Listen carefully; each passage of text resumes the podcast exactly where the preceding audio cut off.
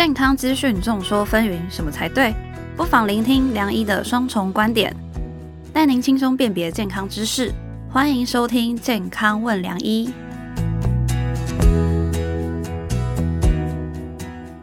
欢迎收听《健康问梁医》，我是主持人梁医健康网的编辑陈婉欣，在我身旁是客座主持人、医学权威的陈宝仁医师。嗨，大家好，我是宝仁哥。嘿，宝龙哥，你最近有没有？前阵子不是天气变冷了吗？嗯，我就发现我们家对面啊，开一家新的羊肉炉店。哦，然后哇，好多人呢！就是其实大家天冷，所以开始食补了嘛。那宝仁哥有吃吗？讲到这个羊肉炉姜母鸭，个人是有点小研究的。你去仔细观察那类羊肉炉姜母鸭，有的只做半年生意，嗯，因为它只有天气热冷的时候才会开，其他时间就关起来。你仔细观察一下，你看我已经观察到社会现象是如此啊。不过其实呃，食补在华人社会是非常重要的哈。那根据我以前上这么多电视跟被病人问的，包含羊肉炉姜母鸭麻油鸡。还有所谓的药膳，是这些是常常被问的，因为我妇产科常常会问说啊，该不该吃，能不能吃等等。但其实新陈代谢衍生出来的问题，除了补以外，常常是该补没补到，不该补的补了一堆，所以。新陈代谢症候群也是大家补出来的一个问题，可能我们今天也要来聊这个问题啊。没错，对啊，其实大家在吃东西的同时啊，你也要注意你是不是吃太多低纤或是高糖高油脂的饮食啦。如果你可能吃太多，你可能会有一些代谢症候群早上升。那我们今天就要聊聊说，到底什么是代谢症候群嘛？它跟糖尿病、高血压，譬如说高血脂。脑中风有什么关系？所以，我们今天就要来好好聊一聊哦。节目现场邀请到的是中华民国内分泌学会秘书长，同时也是林口长庚医院内分泌暨新陈代谢科的陈维健医师，欢迎。晚上好，保仁医师好。呃，各位健康温良业朋友们，大家好。我是令狗长庚的陈伟健医师。首先欢迎陈医师。在节目开始之前，哎，循惯例，也希望大家一起下载这一集的健康问良医，并且在商周吧上面留下你的宝贵评论，来支持我们继续制制作这些好的节目。尤其这一集好好听的话，你才会只摄取营养，不会多留下一些不必要的脂肪跟代谢的废物哈。没错，嗯，其实我一开始就想问陈医师啊，就是到底什么是代谢症候群？它是不是？其实我上网查资料，他是说它是一个状态啦。所以是可以这样讲的吗？那它是一个什么样的疾病？这样原则上，代谢症候群它是一个症候群，所以它里面其实是好几个项目在一起的。那根据这个国健所定义，也是国际上的定义，其实我们有五个项目，哦，一个是高血糖。哦，一个是高血压，一个是这个高血脂。那血脂的部分其实就是我们的这个三酸高脂，对，以及这个好的胆固醇。哦，那好的胆固醇当然好的是越高越好，所以这个部分好的胆固醇是偏低的状况。那另外一个就是腰围，腰围哦，所以总共是有五个项目哦。那当然，如果定义来说，大家上网应该也都可以查到，就是像那个腰围，男生女生会有差别。男生的话是说大腰围大于九十公分，那女生是八十公分。哦，那刚刚提到这个好的胆固醇的部分，那女生要求比较高，是希望大于五十，那男生是四十这样。那所以如果说一个人身上同时出现五种里面有三种以上的这个定义符合的话，就可以说是它是有代谢症候群。那代谢症候群简单来说啦，就是以前最早期是的国外可能有些医师发现，就是有些人会有这个状况发生。那甚至有一度会称称作这个呃叫 syndrome X，就是那个 X 症候群。症候群还搞不清楚通 对对对对，所以后来就会发现它好像长期对这个糖尿病的发生率会有比较相关哦。所以其实到后期可能定义来说，就是说可以当做一个胰岛素阻抗，就是身体对胰岛素反应越来越差，就最后会导致一个糖尿病的一个状况。这样。那我想也帮病人问一下，其实哦讲到这么多代谢症候群，听起来很不好。可是每个病人来门诊被我们检查出来代谢有问题的时候，第一句话都说：“可是我都没什么感觉。”要不然就说：“我以前都好好的，为什么现在会这样子？”对，我举最简单的血压。好，我常常病人来，哎，就是他头晕晕的，不太舒服，他以为是天气变冷了，或者是来这边紧张，就一量血压都很高。所以我来问一下，说：“哎，血压怎么这么高？为什么会没有感觉？”或者是第二个，戴伟成秘书长也顺便跟大家讲一下。血压值最近几年标准是不是有越来越严苛？哦，这个秘书长跟大家聊一聊。刚刚提到这个呃血压的部分啊，其实就就跟抽血一样，其实代谢症候群就是很讨厌的地方，就是没有感觉，是大家是没有知觉的哦。那血压也是，那血压刚刚提到说就是标准好像越来越严，就是不管是国内还有国外的这个标准，其实越来越严。对。基本上我们可以说，它它分成呃好像两三个等级啊，就是可能正常一般大家都很熟知的，就是收缩压一百二十，对，哦，舒张压八十是最标准的嘛。嗯哦，那后来变成说现在是第一期的这个高血压是设定为一百三十到一百三十九之间。嗯，呃，其实这个很多很多人都有，我 刚搞不好我们这个紧张一紧张量起来就一百三十几，其实这个标准还蛮严格。那当然就是过往以往的呃比较宽松的标准，就是说超过一百四十，一般来说还是可以当成一个高血压的定义啦。所以现在就是说分成正常哦，第一期可能分了第一期一百三到一百三十九，对，或者到一百四就是第二期的血压。那一般指引都会建议，所以你可能一百三十以上你就要注意了。那前面提到说就是那个呃量血压的部分，现在观念也是这样子啊。我们在家里量的血压，我们一般还是认为说比较是真正的真实的状况哦。所以说你心情放轻松哦，我们就一般会建议病人说，哎，早上起床。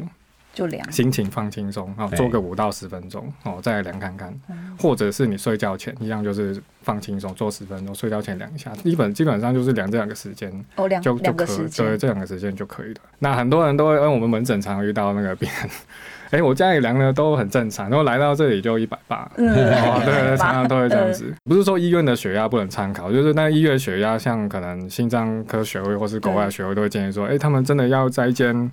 呃，很安静的房间，可以让他休息十分钟再量。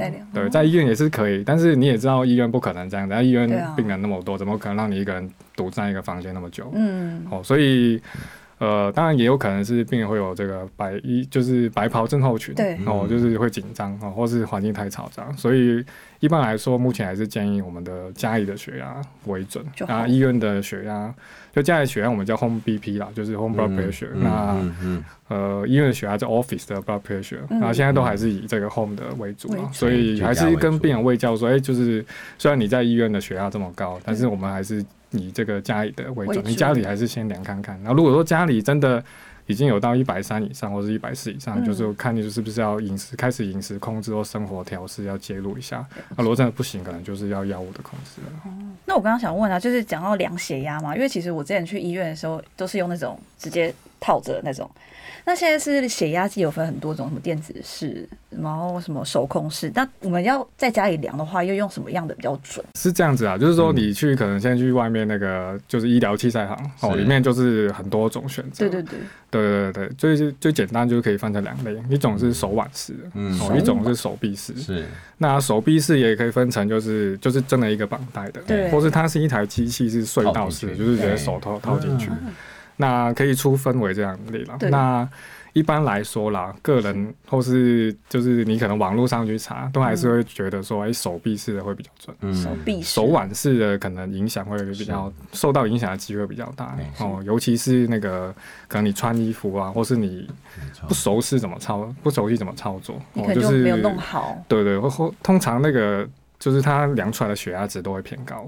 手腕式的部分，手腕式的比较对对对，就是说你可能感受到不到那个那个动脉的一个脉搏，或是被衣服影响到。那另外就是说手就是手腕就是手臂式的哦，你是绑带的或者隧就是隧道式的，我想应该都差不多准啊。那刚刚有提到说，哎，以前是那个用听诊器然后压那个压力的，或是机器式的，我觉得应该差异不大，哦，也差异不大，对，应该是都差不多准。其实现在机器进步很快了，不过这个就是有人喜欢那个怀怀旧嘛，就会买那。懂的吧？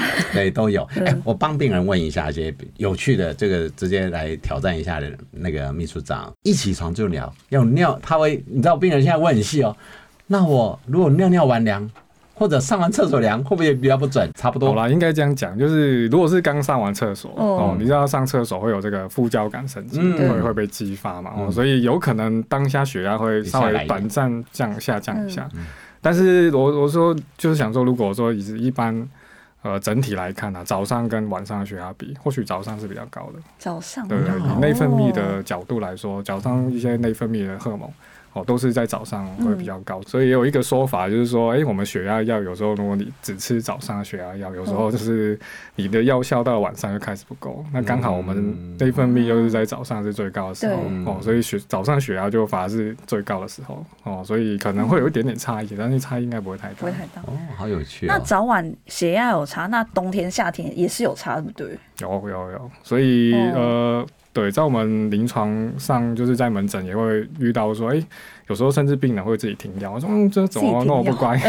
对，就是说，你有时候你开一样的药。哦，病人在夏天的血压跟冬天的血压其实不太一样。嗯，我们一般来说，就是冬天的血压还是会比夏天来的高，因为天气冷，血管收缩。对，所以冬天的血压会比较高。哦，所以我想大部分医师都应该都有经验呐，就是说，哎，夏天其实病人血压真的会比较低，所以甚至说要需要药物需要减半，甚至暂停。但是还是要提醒病人，所以冬天可能哎，像现在差不多现在。对。哎，我们因为内科病人一开始一开药就开三个月。嗯，所以现在差不多，你你下次见到他已经是已经很冷了，对，哦，所以这现在就要提醒病人，所以你可能接下来血压就会慢慢升高，哦，所以有时候我们药物还是会先开给病人，要他自己多注意。对，其实这这还是一种动态性啦。不过当然，呃，这两年哎，AI 的协助，甚至一些 mobile，就是一些呃随身系统的监测系统的进步，尤其像手表啊那一类的，我不知道在内科系，我知道。呃，卫福部呃跟资策会一直在扛办，尤其台湾是一个资讯科技岛，我不知道临床上你们现在，尤其现在个它的动态性变化大，目前这种介入性的或者随身监测的系统，你们的认为的角色怎样？以后会不会鼓励所有老人都带一个？哎，其实据我的了解是血压监测很好，甚至某些方法学现在贴一些胶带胶胶片，里面有一些微针刺激，也可以侦测到一些血糖的。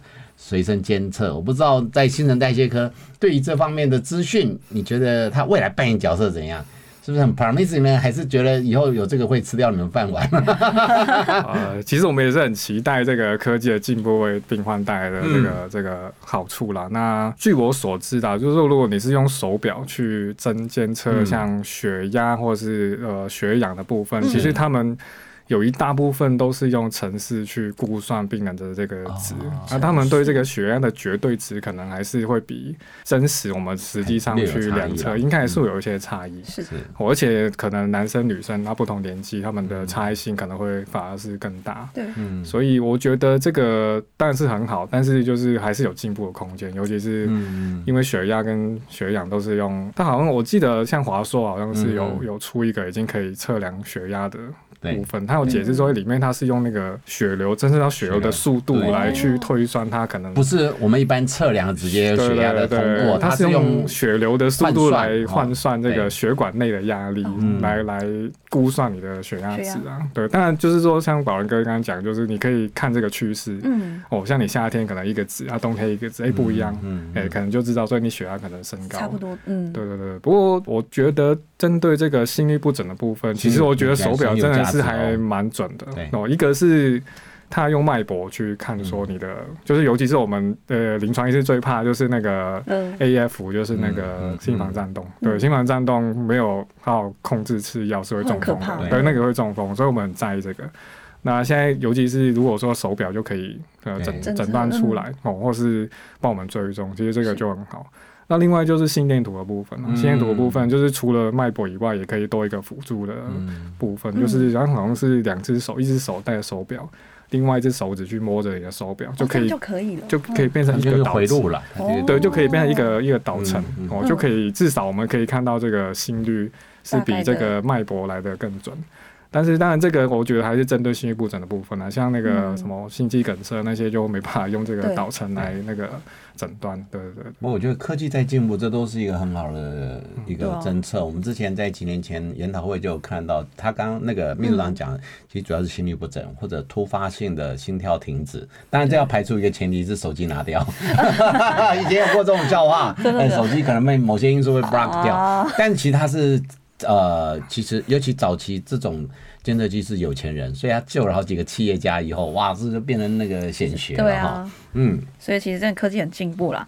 那我其实我们刚刚讲到的说是高血压嘛，那刚刚讲到说代谢症候群观察指标还有高血脂跟高血糖，那其实蛮多人会想到就是说，哎，我糖尿病是不是就是跟代谢症候群有关？那如果有代谢症候群的话，是不是我们没有治疗的话？也会让糖尿病的风险提高。这样应该这样讲啊，就是说代谢症候群是有看到这几个项目的异常嘛？只是说后面观察起来，哎，好像有代谢症候群的人跟没有代谢症候群的人，那后面发生这个糖尿病的机会好像是有倍数的增加。嗯，那所以说，我想不只是台湾，就全世界对于这个早期的介入，不要让它真的就发展成糖尿病，应该是呃，希望我们可以积极在这个不管是呃，当然就前期就血就是血糖的侦测啊，然后血压的控制啊，我还有一些呃胆固醇的。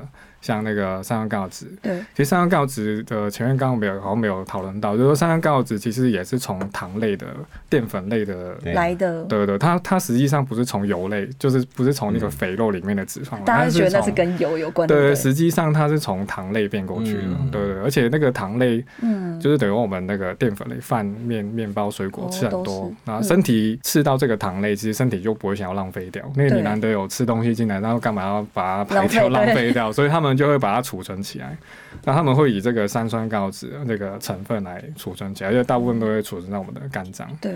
对对，所以这个脂肪肝就是就是这样来的。对对，所以说像脂肪肝其实最简单就是减少少油，那不是少油，而且也是叫少油、少糖、少糖、少炸的。哎，其实脂肪肝或是你运动，它自己就会改善。哦，所以其实还是要运动，然后跟饮食的改善这样子。嗯，糖尿病呢这几年其实我觉得受到更多的重视，当然某些原因也是因为它的基转很清楚，第二个它药物也越开发越多。那还有糖尿病，因为胰岛素的影响，可能大家我们之前有聊过，胰岛素其实它扮演的角色其实很多元化，它不止跟所谓代谢、血管疾病、老化、癌症，其他有很多的影响。所以呢，这个糖尿病的观念，为什么今天特别也也跟秘书长聊一下，就是糖尿病的观念，其实其实呃跟很多因素有关。可是我想特别聊一下脂肪肝，刚刚秘书长有讲到，对，因为脂肪肝呢，最主要是我上个月刚去做健检。我的健健呢，因为嗯这几年其实我有稍微控制体重，但你知道我是懒人型，但我没有很爱运动。那你知道瘦个三五公斤，拍完照我就算了。然后一两年这三五公斤回来两三公斤，反复减肥，食物又上来，其实你脂肪比例就会增加。所以我这两年的那个体脂的比例。高了，超七八趴。我以前二十六七八，我那句就不多说。我现在几趴，但人就是要考试，考完试以后就发现我最近比较认命一点。所以为什么特别提醒？但脂肪肝又衍生出所谓的脂肪肝的发炎指数。所以我想问一下那个秘书长这边，哎，这个脂肪沉淀，其实可能大家只觉得想要脂肪肝，只会想要鹅肝很甜美、很鲜美。脂肪肝就脂肪肝有什么了不起哈？听起来没怎样啊。肝脏肥一点就不会怎样。可是我想请木长顺便聊一下，这类脂肪肝，甚至于目前慢慢 infiltration 在身体的内脏组织，它会弥漫，包含甚至像一个新的 term 脂肪胰，胰脏也会有脂肪的沉淀哦。这类所谓的脂肪型的变化，它的风险跟影响，不知道秘书长要不要评论一下这个？因为我们节目也要提一些新的概念，一般大家只是觉得脂肪肝很肥美，哎我就鹅肝嘛。好的，那原则上大家要先知道，我们的肝脏是一个仓，可以说是一个仓库的概念。嗯，哦，所以刚刚提到说，哎，如果我们身体不想浪费这个吃进去那么难得吃进去的糖，它就会转成这个三酸甘油酯来储存起来。嗯哦，所以我们一般因为肝脏也很容易被我们看到，那简单做个超音波就看到。哦，所以我们可以利用这个方式去评估我们是不是有身体有过多的这个能量，或是这个血脂代谢的这个问题。那当然，呃，如果说呃脂肪变多，那是只要肝脏多，那理论上全身也会跟着多，也不会只有肝脏多。哦，所以胰脏可能也会增加。刚刚提到这个脂肪胰，那但因为胰脏的部分，其实我们一般检查很难去看到我们的脂肪。像宝文哥应该知道，胰脏躲在我们的这个胃的后面哦，所以其实。呃，我们做这个超音波的时候，胰脏常常都会被长期挡住，其实看不太到了。那除非你做一些很精密的、很昂贵的检查，像电脑断层等等的，但我们很少去做这个部分。然后，所以其实关于这方面的研究应该是没有很多了。后，但是好像有一些，还是有几个研究有看到说，哎，好像如果你有脂肪肝、脂肪胰，未来其实也会增加这个糖尿病发生的几率。哦，可以可以想象说，哎，你脂肪肝。脂肪肝，我们肝功能就会高嘛，就是你可能很多人都是先抽血看到肝脏功能上升一点点，哎，才会回头看说，哎，原来原来是脂肪肝。哦，所以其实还是会有个慢性发炎的状况啊。那当胰脏慢性发炎会影响我们的这个胰岛素和我们的这个胰岛细胞去分泌这个，长期或许还是有增加一点点这个糖尿病发生的机会。那这边额外提一下，不不晓得大家知不知道这个脂肪肝就是这个黄金标准的定义应该是怎么定义？就是我们常常其实超波看吗？其实其实不是，还是现在有那种体脂率、体脂机也可以量吗？其实是非常侵入性的，就是其实黄金标准是要做一个病理切片，对，真的要病理科说，哎，你有脂肪肝，理论上才是黄金。不是超波，对，每个都是超波看的，因为超音波很方便呐，就是对对，就是我们一般有点主观，就是说我们会用超音波，然后对照这个肝脏的颜色跟我们肾脏的这个颜，在超音波底下的这个颜色，就是色彩的对比。我来判断说，哎，它可能是不是就是脂肪含量比较高这样子，用这个方式来对比来跟你说，哎，可能有这个轻微、中多、严重的脂肪肝。哎，但实际上，如果以内科医的角度，应该黄金标准是 应该用切片，对对，是一个切片。那个题外话了。那到底代谢症候群这个问题是可以靠药物解决的吗？还是其实我们要针对每一个问题，然后逐一解决这样？啊，那原则上我们初步的这个处理还是以这个 lifestyle modification 啊，就是我们生活形态的改变，其实就足以呃改善这些改善很多绝大部分的问题。绝大部分。对对对，像那个当然血糖嘛，血糖当然就是你少吃那个淀粉类的。对。哦，简单来说，我在门诊都会跟病人说，就是简单就是。呃饭面、面包、水果，对，地瓜、南瓜、马铃薯、芋头，都可以，这些都是淀粉，对，哎，那些就是你你少吃一点。我打个岔，地瓜以往我们的观念是好的淀粉吗？淀粉有这样的说法吗？还是在你的观在没？其实，在现代社会那个营养过剩的状况底下，应该都是一样的淀粉，都是一样的。以前可能会不会是，嗯，对，就是食物比较缺乏，那个。是是不错，但对对我们现代人来说，就是现在都这个中中年发胖那个，对，就是对但对大家来说，应该都是过量的淀粉，都是过量，对，反正过量都不够，都不好就对了，所以还是定时的监测体重、腰围以及三不五时抽抽血比较对，然后量量血压也可以这样子。那我刚刚其实我有想问一个问题啊，代谢症候群什么样的人比较会有啊？就是除了刚可能饮食生活不规律的人以外，那他还有什么可能可能的危险因子吗？如果家族有第二型糖尿病的基因，那原则上这个风险应该是最高。哎，其实我们糖尿病有分这个第一型跟第二型嘛？不晓得大家知不知道？就是其实。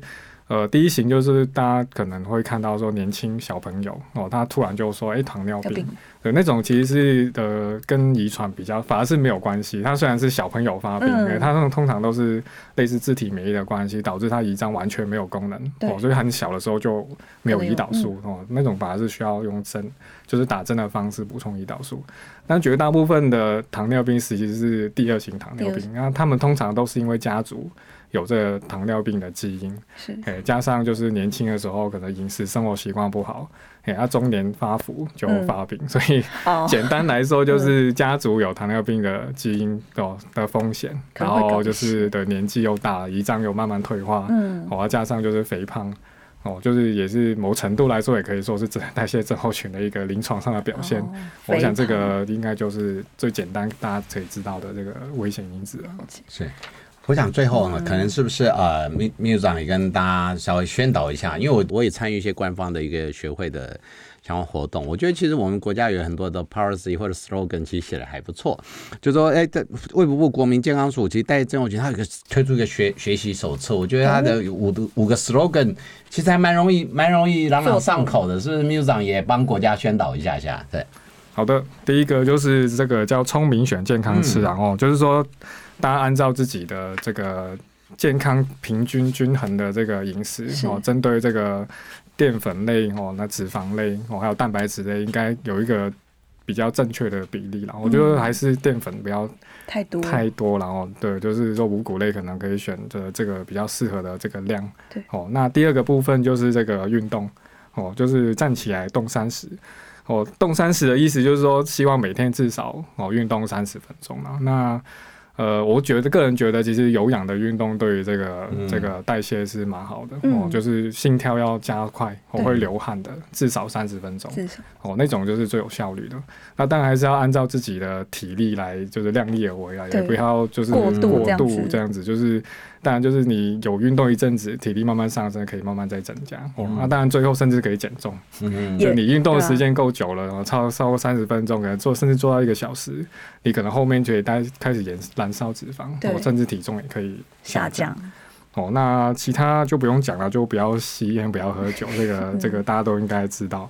哦，另外就是在这个生活上，就是减少你自己压力哦，然后就是可能做一些健康的活动，这样就是舒压舒压一下。那最后就是大家可能不知道的，就是我们其实国健署哦有一些免费的检查可以做，免费的。对对。那当然就是说，如果针对老年人超过六十五岁，其实每年都会有一次免费的这个健检可以做。那这个可能大家会从这个里长或是经过医院都会有一个介绍，就是推广说每年就老人家六十五岁以上，其实每年就可以免费做一次检查。对对对。那另外还有一个叫成人的健诊哦，成人健诊就是从四十岁到六十五岁之间。那每三年可以做一次免费的健康检查，每三年一次也蛮多的，嗯，所以针针对这个部分，反正大家有空就去一下，反正也不用钱，然后比如早早期发现你的血糖啊、胆固醇有问题，可以可以早期介入。对啊，了解。最后还是提醒大家，因为代谢症候群也是我们可能平时不良生活习惯引起的疾病嘛。所以平常我们规律的生活、饮食、运动，可能就可以获得改善了。但我们平时还是要透过定期的健检，就像刚刚讲到，国健署有提供六十五岁以上每年一年一次免费健检。所以透过这个定期的健检啊，找出身体的异常，我们才能让之病痛不要找上门。今天谢谢陈维健医师来到节目现场。好，谢谢婉欣，谢谢宝仁医师，也谢谢健康问良医的朋友们。喜欢我们的节目内容，请下载本集《健康问良医》，并订阅良医健康网的 YouTube。对，好的节目需要大家的鼓励，请在商周吧上面留下您的宝贵评论来支持我们。健康问良医的每周五晚上八点都会准时播出，别错过跟你我有关的健康新知。我们这一集你好好听，绝对只有知识过剩，不会有代谢跟营养过剩的问题哦。我们下次见喽，拜拜。拜拜。不想错过健康问良医吗？欢迎订阅良医健康网的 YouTube 和 Pocket 商周吧。期待你我在空中相会哦，拜拜。